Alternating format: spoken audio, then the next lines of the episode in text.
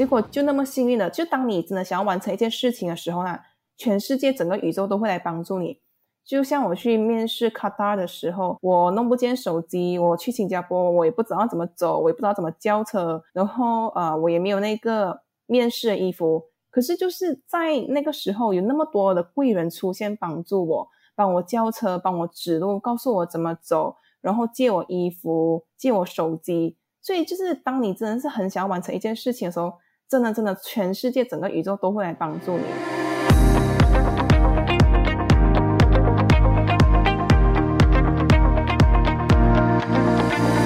嗨，大家好，我是易贤，欢迎收听九零怎么了？这节目将和你分享自我成长、网络创业、个人品牌、斜杠生活的主题，来帮助还在生活中迷惘的你呢，来找到人生的方向，和你一起探索生活中不一样的可能性。那我们就开始喽！嗨，大家好，我是易贤，欢迎收听九零怎么了第二十六集。今天这集呢，我们邀请了一位非常特别的来宾，也就是漂亮的空姐 Gina 来到节目啦。你知道吗？其实啊，空姐、空少的薪资是很不错的哦。那么拿着是高薪的 Gina 是怎么处理自己的财务的呢？在节目中，我自己私信的教他分享了非常多的在当空姐时的有趣故事，比如。原本以为非洲啊就是很干枯、很热的地方，竟然也有冬天耶。然后 Gina 也有分享到超简单的理财思维，是人人都能够马上做得到的哦。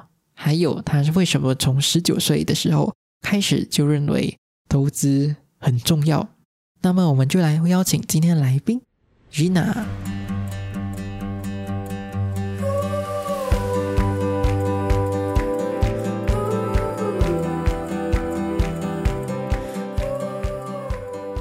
然后我们今天就非常欢迎今天来宾 Gina。Hello，Gina。Hello，大家好，我是沙漠空姐 Gina。然后 Gina 也可以跟我们听众朋友自我介绍一下吗？可以呀，我本身呢是之前在 AirAsia 还有 Qatar Airways 担任过空姐，然后现在就回来马来西亚担任全职的信托基金顾问。因为我一邀请你来啊，是因为我发现到你的理财的这一方面是蛮厉害的，就。因为你薪水又过万了，然后 因为薪水蛮高嘛，空姐，然后然后又会很会理财，又把自己的呃这些存下来的钱拿去投资，然后现在也有一一定的被动收入这样子啦，所以就来请教你一下一些理财的知识啊。所以我们先回到呃问你过去的一些事情啊，就是你当初为什么会想要来去做空姐这个行业？因为我小时候就是家里的经济状况不怎么好。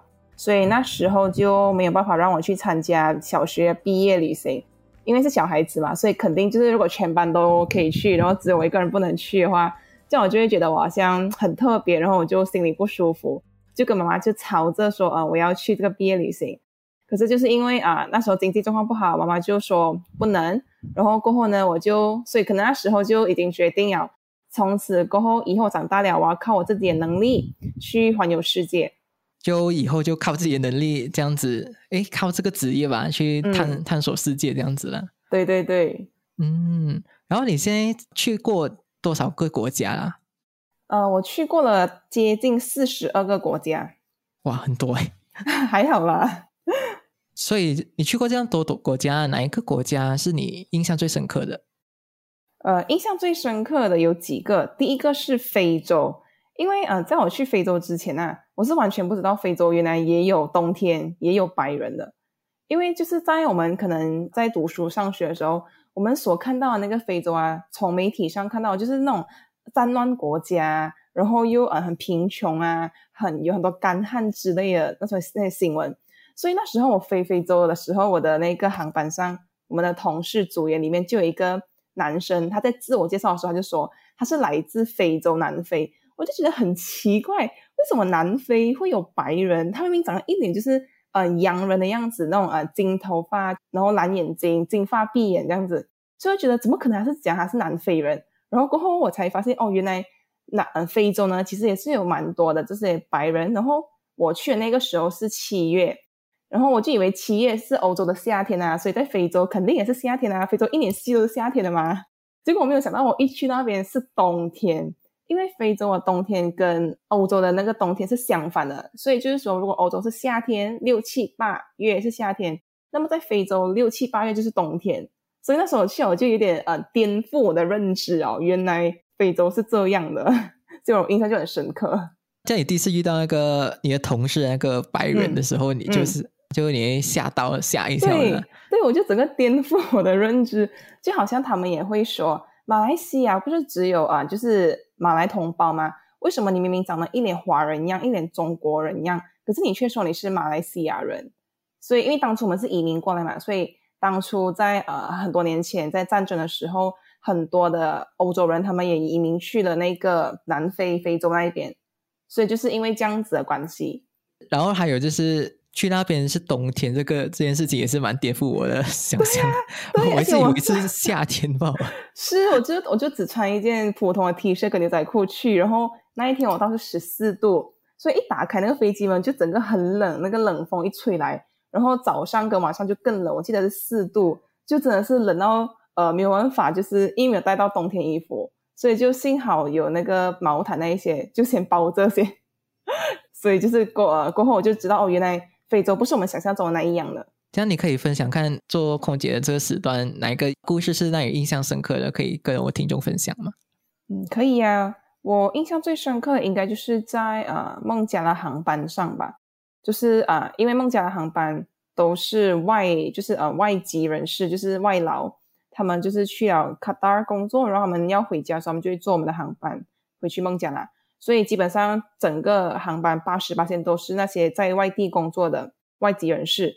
所以呢，嗯，他们都是就那个航班当然是比较难做一点，因为他们的要求会很多，然后那个味道可能会有一个体臭，或者是呃那个厕所很肮脏。所以其实那个航班哦，也是一个我们不想要坐的航班的。所以呢，那时候就被分配到飞去孟加拉。然后我就在发放那个餐点的时候，我就问一个乘客，我就问他说：“你要不要？你要吃。什么？”然后他就说他不要吃。然后我就说：“你确定吗？你不要吃？”他就说：“呃，他就摇手说不要不要。”然后所以我就没有去啊送餐给他，我就送给他隔壁的。然后我就发现他一直在呃瞄着，在望着他隔壁那位乘客的食物。所以我就觉得有点奇怪，然后我就再问他多一次，呃，你真的是不要吃吗？你不会饿吗？他就说他没有钱，然后所以那时候我就有点吓到，因为我以为我们所有乘客都知道，我们飞机上的食物啊，不管是吃还是喝还是用都是免费的，所以你不需要付费，不需要担心啊。所以那时候他就说他没有钱的时候，我就有点呃心疼心酸这样子吧，因为可能就是因为他在国外生活，所以他以为就是所有的吃啊喝啊，你都必须要付费。所以他会宁愿挨饿，宁愿饿肚子四五个小时不要吃，因为他可能会认为他负担不起。所以那时候我就有一点吓到，这个故事就让我印象很深刻啦。嗯，就发现到他们呃其实蛮辛苦的，是吗？对对对，就他们他们这些呃外籍员工其实真的很辛苦，就是在卡塔尔，他们多数是从事建筑业呀，还是就是清洁员工啊这些。比较辛苦的工作，比如说，如果是从事建筑行业的话，都是做苦力活嘛。所以，呃，如果是在夏天的时候，外面的天气差不多是可以接近到五十多度的。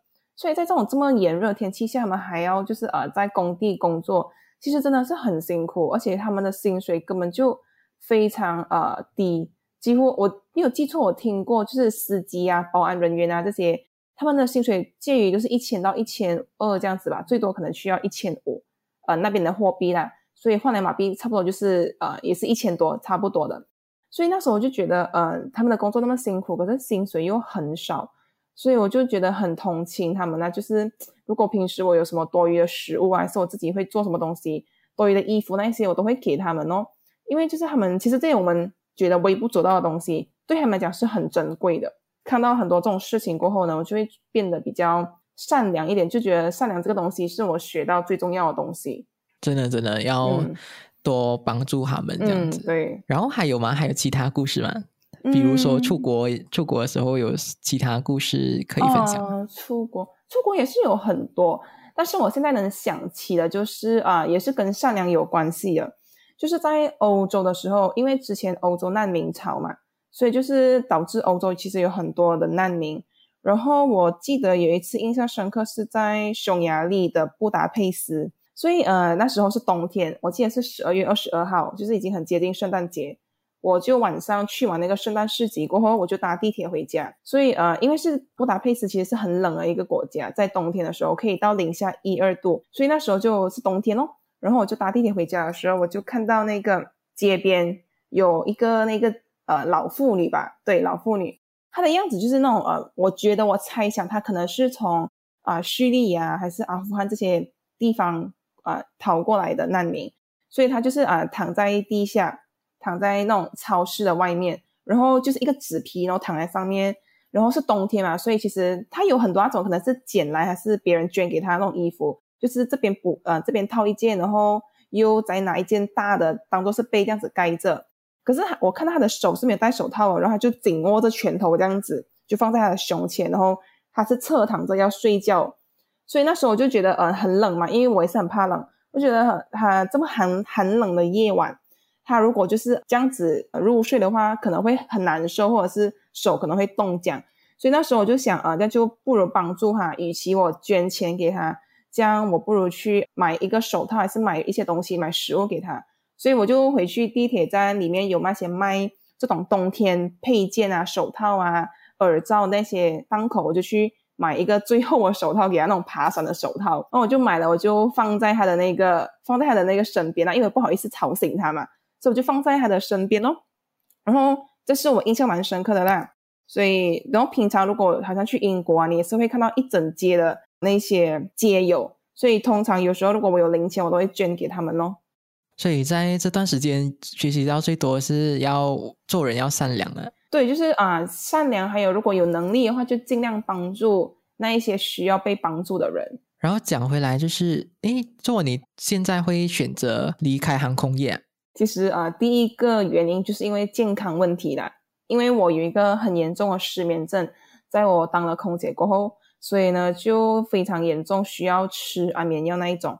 所以过后我就决定不能这样子再拖下去，会影响到健康，所以就决定辞职。然后过后呢，第二个原因是因为，就是其实我觉得年轻的时候飞是 OK 的，就去累积经验看世界，但是我觉得不能飞一辈子嘛。再加上之前，呃，我在 AirAsia 的时候，我有看到就是很多马航前辈，他们就是经历了那个 MH 三七零的事件过后被裁员，然后就是呃没有办法找到可能薪资福利更好的工作，也有可能是因为已经在航空业待了二三十年，很难再去出去重新开始。所以我就发现，如果我真的这样子一辈子飞下去的话，很有可能如果一件黑天鹅事情发生的话，就好像现在 COVID。我也可能会就是失去这份工作，所以呢，这样子我就必须，我不想要成为他们那样，所以我就很怕、很害怕我会成为我自己不想要成为的人，所以呢，我就决定我必须要在就是可能五年内还是少过五年内离开这个圈子，然后去寻找新的行业。那那段时间是大概几年前啊？那个 M H 三七零好像几年前的吧？蛮久诶，哦，记得应该是，我记得我还在读中学那时候好像。因为二零一四、二零一五吧，对，嗯哼，对。然后你那时候就就有看到，哦，这里刚进进入航空业的时候，就有看到这些这些人，对，没有没有的做空少空姐，然后到飞机场那边做地勤啊。不是，他们就是因为他们是被呃马航裁员过后，然后他们就来 join AirAsia 当空少、当空服员。所以呢，因为马来西亚航空公司其实不多啊，就只有几间，所以呃，如果你从马航被裁退了。你的选择不多，你就只能可能 join AirAsia、马林多，或者是啊其他那种 Firefly 比较小的航空公司。所以多数人都会选择来 AirAsia，因为我们也是每一个月都有招生那时候。所以呢，就他们会去很多马航前辈那种，真的是阿邦嘎嘎，就是四五十岁的都会来面试。然后我的班，我的同我的班同学就有三个是从马航过来的，而且都是很有经验，都是有二十多年的飞行经验的。所以那时候我就觉得，嗯。如果我二十年过后呢，我还在这个圈子，万一真有一天我不小心失去饭碗的话，我要怎么办？我不想要再又是重新呃，就是做回航空业，所以我就必须要寻找一个下一个目标。就你那时候哦，你遇到同学是吗？就有这些，对，你才你才认知到哦，原原来是有这样子的事件，然后他们工作二三十年还要重新开始过，又在当。当一个初初阶的哈对，呃空少空姐这样子啦。对对对，哇，这样他们飞啊这样久重新开始吗？是哇对啊，对，就是比较辛苦一点咯，因为对啊很辛苦你已经四四五十岁，你的身体也不好，你也我们做空服员的脊椎长期下来都会受到影响，所以你都已经可能是呃已经到四五十岁，你的身体健康都已经出状况不怎么好了，可是你还是要为了生活而去呃就是从事这个行业，为了生活还要去做可能你不喜欢的工作，所以我就是不想要就是成为这样子的自己，所以就默默的埋下这个种子，想要再过几年过就要赶快出来找新的工作这样子啊。对对对，就给自己一个时间，一个 time frame 吧，就告诉自己，可能在五年内就享受完过后，看完世界过后，就必须要啊、settle down，找一份真的是稳定的工作。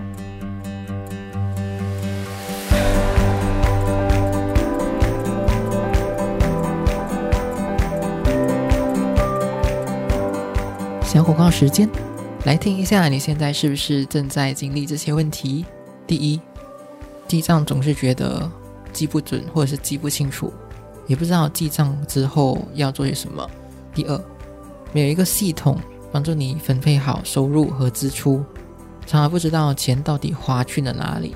第三，想要存一笔钱，那总是会有一些突发事件或者是莫名其妙的事情，把那些辛苦存下来的钱花掉。想要解决存不了钱的魔咒，最后想要知道各种可以增加收入的方法。目前我正在筹备着一堂理财基础实作的课程，如果你对这个课程有兴趣，而且也希望这堂课程能够帮助到你，可以在资讯栏里点击连接，填写一下课程问卷，你会在之后获得早鸟的价格和获取第一手的消息。最后，如果你还没有订阅这节目的话，先暂停三秒钟的时间。订阅一下这个节目，之后才不会错过通知哦。广告结束，那么回到结尾喽。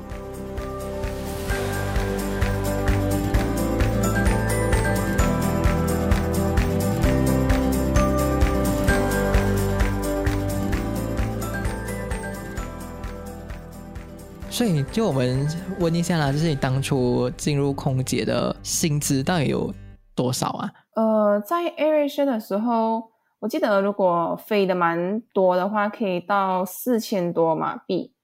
那么如果是在 Qatar Airways 的话，基本上换回来马币啊，一个月都会有十一千、十二千马币。哦，因为换算回来是用用用哪个货币来换算？就是 USD 吗？嗯，不是，他们当地有那个他们当地的货币叫卡达尔卡德里，我不知道中文叫什么，卡塔里奥。对，它的那个兑换率其实蛮像，就是呃那里的一块钱好像是一块一马币，所以很接近。哦，一块一马币。对，类似差不多。所以空姐的薪资这样高啊，然后你平时花费的话会花费在哪里呢？嗯，我不怎么会花钱，不怎么爱花钱呢。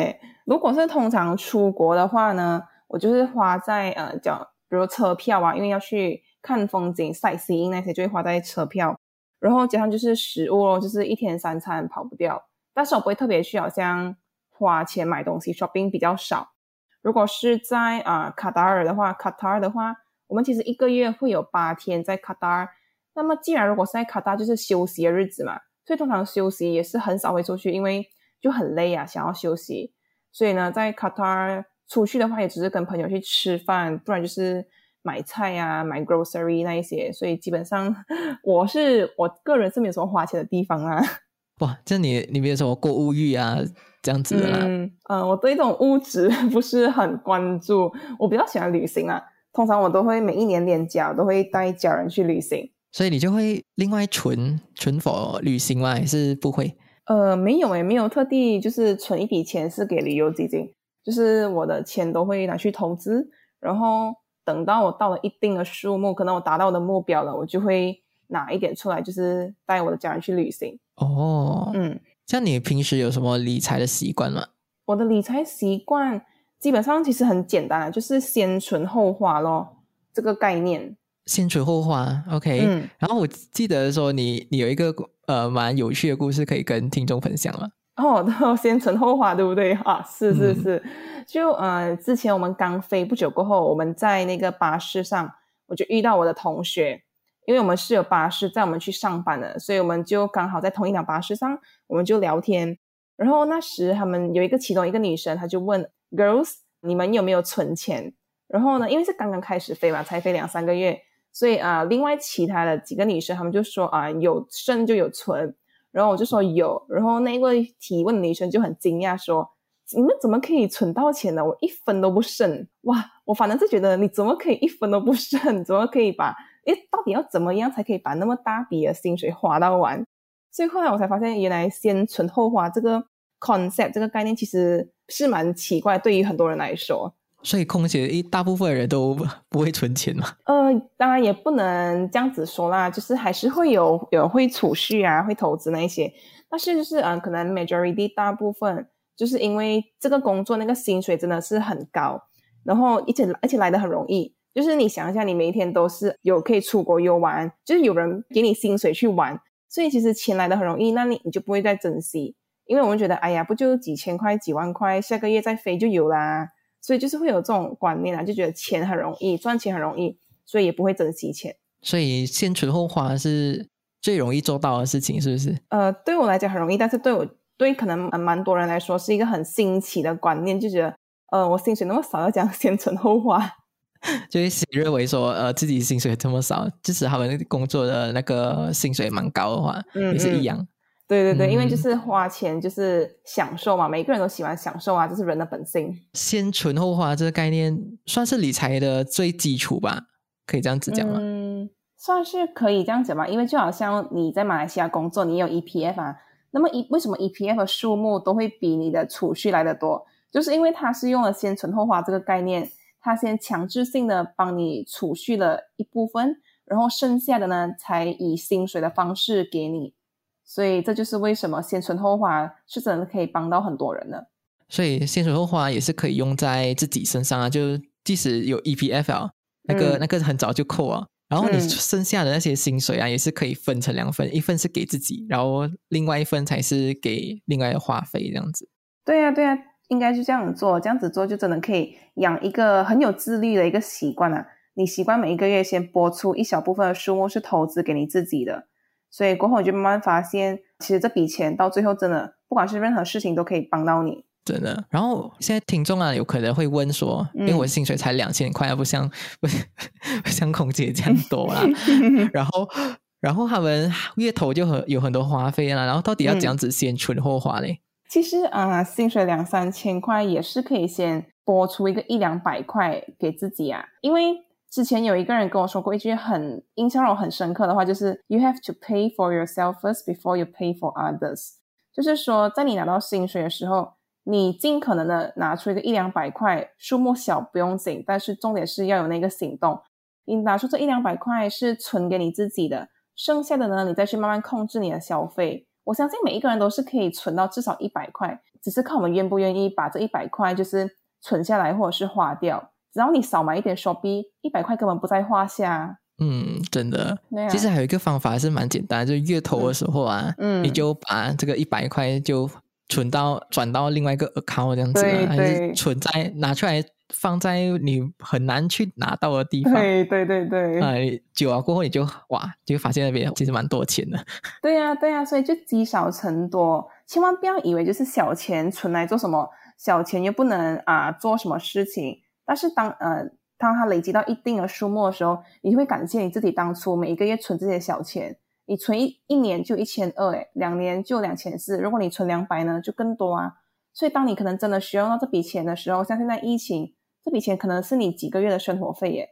然后问回去啦，就是你现在你都是用先存后花这这个方法嘛？然后你存下来的钱都拿去投资吗？对，我会存比较多，就可能呃八十八千都是拿去呃储蓄投资，然后二十八千就是我的生活费开销那一些。那你会为什么会认为说投资这样年轻的时候就觉得投资这样重要啊？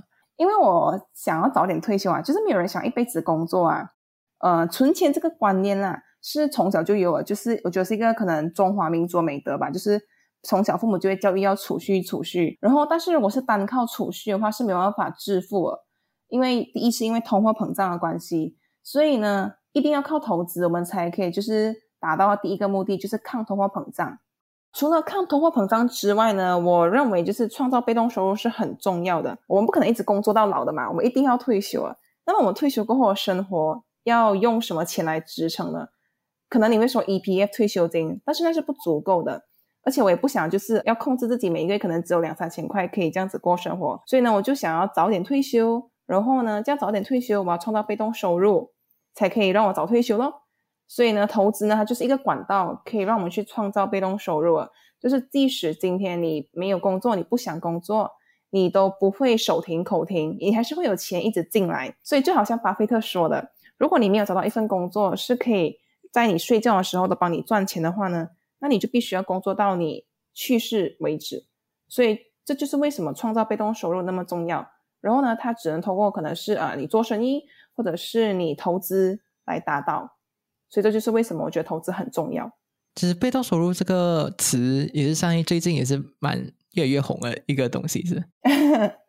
对，就这样子躺着也赚钱。对，躺着也赚钱。它没有想象中的那么难达到，但是它需要一定的时间和耐性啊。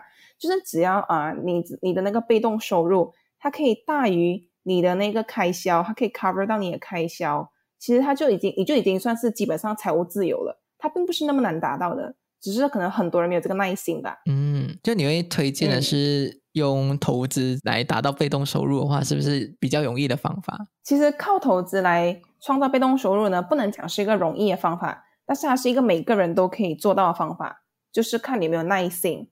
因为可能这一段时间内，这二十啊十年内，一定会发生一些金融风暴的嘛，所以那时候就看你能不能有那一个呃意志力坚持下去。因为很多事情不是你看到好了你才坚持，而是你坚持了你才会看到美好。所以呢，你就必须要坚持下去咯。然后，比如说在像之前 COVID 的时候，那一个股市就跌到很够力，但是它过后会回弹啊，它会复苏啊，只是你要给它一点时间。然后你必须要就是不 panic，你要你不能怕，就是你还是要就是坚持的这样子走下去。所以过后你就会慢慢看到哦那个回弹那个。return。嗯，其实也要建立一个比较对的姿势啊！你要有有一个，就是知道说哦，也这些这市场通常都会十年这样子金融风暴什么这个时候，可是这个坏的时候都会过去的，然后经济都会重新重新复苏回来，或者是变得变好回来这样子，所以我们自己也要增加。这些知识过后，才不会讲说遇到这种股市大暴跌的时候就很恐惧、很恐慌。对对对，心态跟那个财商要正确啦。就是因为可能很多年轻人就想要赚快钱啊，急功近利那个心态，所以如果你的心态不对的话呢，那么结果也很难对呀。嗯，真的。然后我我在你的贴文那边也是有找，就找到这句话啦。你讲说花钱是蛮享受的，然后也是很开心一件事啦。然后存钱是一个非常沉闷的过程。然后这样子的话，要这样子把存钱这件事情变成一个开心的事情了。OK，是存钱要怎么变成开心的事啊？呃，我觉得第一就是那个 mindset 要正确吧。其实如果你只要呃养成一个习惯了。你就会过后，你就很自然而然去看待它，你不会觉得好像是一个压力啊。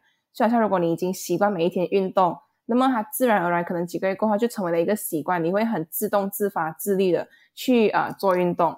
所以存钱也是一样啊，一旦你养成这个习惯了过后，你就不会觉得它是一个很沉闷啊，还是很痛苦的事情啊。而且当你看到你的你存的钱或者是你投资那些数目慢慢的在成长的时候，你会就是感到更加的开心，诶，我在做这个事情是对的，它让我看到财富的增长，它让我看到钱在帮我工作，所以就是你要先养成这个习惯哦。然后其实，呃，像我自己，我是好像每当我就是达到一个数额的时候呢，我会犒赏自己吧，就是给自己一点奖励，然后再 鼓励自己去呃往下一个目标前进。就可能比如说我存到了第一个一百 K 第一桶金。我就会带我的父母去旅行，我就带我爸爸去荷兰旅行。那么等到我存到了第二桶金，我就会打算跟我姐姐去瑞士跟中欧旅行。但是就是呃，因为今年疫情关系，所以就没办法出国，所以就 on hold 着。现在比较可惜一点是？对啊，对，但没有关系啦，过后还是有机会。对啊，对啊，等等现在疫情好过后就可以出国。对对，就可以出国了。哎，也是蛮好的，把把它当做一种奖励机制。然后我也觉得说，如果你看着你的自己的财富，这样子慢慢增长的话，也是有一种哇，蛮有成就感的一件事情了。成就感是的。然后还有最后一个问题就是，嗯，如果可以跟曾经迷惘的自己讲一句话的话，你应该讲什么？哇，这个问题来的很突然呢。嗯，曾经迷惘的自己啊，我会感谢我自己。讲真的，我感谢我自己在迷惘的时候没有放弃过我的梦想。就是好像比如说以前说自己要当空姐的时候，大家都会觉得呃不可能，就是没有人相信我的。然后他们觉得怎么可能当什么空姐？就是小时候的梦想，大家都会都会说说而已啊！我要当医生，我要当律师，我要当明星。可是啊，过后就是我一直都没有放弃过这个梦想，然后过后也真的实现了。就是中途一定会有很多人，几乎是全部人吧，都反对了，就说不可能啊，你不能的啦，不要啦，这么辛苦，你可以咩？就各种反对声音。可是我就是感谢我自己哦，即使那时候我是迷茫，那时候我是知道我我也怀疑过自己到底能不能。可是我从来没有放弃过。如果我放弃了，我现在就不可能会有今天的自己。所以我会很感谢那时候迷茫的我，诶，让我去更加肯定，我一定要做到，我要证明给我自己看，我一定可以的。所以你是这样子跟自己说呢？就是那时候你是这样子跟自己讲说：“哦，你可以的，你就去试试看。”这样子去肯定自己呢？其实我也不是一直以来都肯定自己，我还是会在间中就是怀疑自己，到底我可不可以做到，我可不可以做到？可是我一直抱着那个 never try never know 的那一个想法咯，就是如果我永远都不去尝试的话，我就不知道我到底能不能成功，我到底能走多远。所以这样子呃，我就一定要去尝试，那我就逼自己去尝试，就去面试啊，那一些啊，即使是失败，但也好啊，我可以拿一个经验。结果就那么幸运的，就当你真的想要完成一件事情的时候呢，全世界整个宇宙都会来帮助你。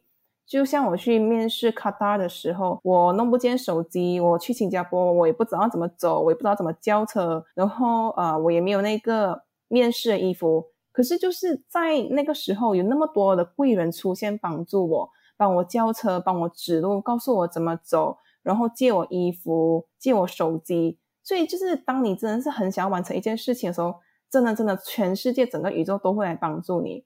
所以你就是最，我觉得最重要就是你自己的那个意志力吧。你到底想不想？你够不够迫切想要完成你的梦想？哇，这个这个真的很好哎。所以啊，如果听众想要找到你的话，可以去哪里找你呢？啊，可以在我的 Facebook page 那边找到我。我的 Facebook page 是沙漠空姐理财日记。呃，那么我的 IG 呢是 Gina Cassie。所以你们可以去搜索找 G 啦，就会出来了啦。哦，OK，所以最后就非常谢谢你来到我们节目耶！啊，不客气，不客气。希望就是有给听众一些可以 inspire 到你们一些东西啦。谢谢，谢谢。所以我们就跟观众说拜拜喽，拜拜，拜拜。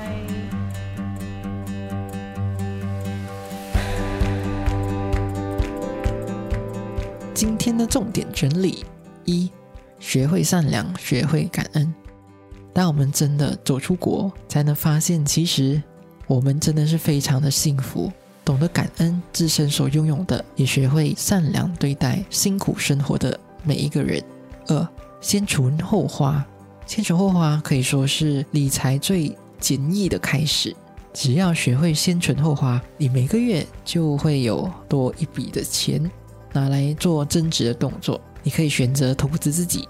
增加知识和技能，也可以投资到市场，让你的钱生钱。三，怎么让存钱变得更容易、更开心呢？首先呢，可以养成习惯。如果你把储蓄变成了一种习惯，就会变得非常的容易。然后，当你看见自己的财富有逐渐的增长，你会有很大的成就感。或者，你可以犒赏自己，设立一个财务目标。当你成功达成后，就可以好好的奖励自己去一趟旅行。四，投资很重要，因为单靠储蓄是不可能致富的。投资除了抗通货膨胀、防止你的钱贬值之外呢，还会带来被动收入，让你实现提早退休。其实我很喜欢 Gina 最后的一段分享：不要轻易的放弃自己。如果你有梦想，想要去尝试，那就去追吧。只要你真的够迫切、够积极，想要的话，相信吸引力法则，相信宇宙，相信全世界的人都会帮助你来达成的。好啦，今天节目就到这里啦。如果你喜欢这集节目的话，请你帮我到 iTunes Store 或者是这集的原文帮我打新评分，并且留言，让我知道你的想法。每集呢，我都有写文字稿，里面呢都有这集的重点内容。所以呢，如果你想要看文字版本的话，你可以回到我的网站去看。然后也可以顺便去浏览一下我的部落格，然后里面呢都有写一些投资理财还有网络创业的相关文章，然后你可以在里面逛一逛。还有呢，你也可以截图这一集节目发到你的 IG Story 上面，然后 tag 我，然后你也可以写你听了这一集之后呢，所有的一些心得感想或者是自己的想法。最后，如果这个节目对你真的有帮助的话，然后你又想要持续支持我继续做这个节目的话，可以请我喝一杯咖啡，然后这个链接会在这个资讯栏里。然后所有节目中呢所讲到一些资讯啊，我都会整理在资讯栏里。然后如果有任何的想要找到资讯呢，都可以在资讯栏里找到。然后最后最后，我知道你是非常忙碌的，然后也知道你可以利用这些时间去做别的事情，可是呢，你却来听了这集节目，我真心真心的非常感谢你。最后呢，我也想要让你带走这句话：你有权利，你有能力去过你热爱的生活。然后我们下期见哦，拜拜。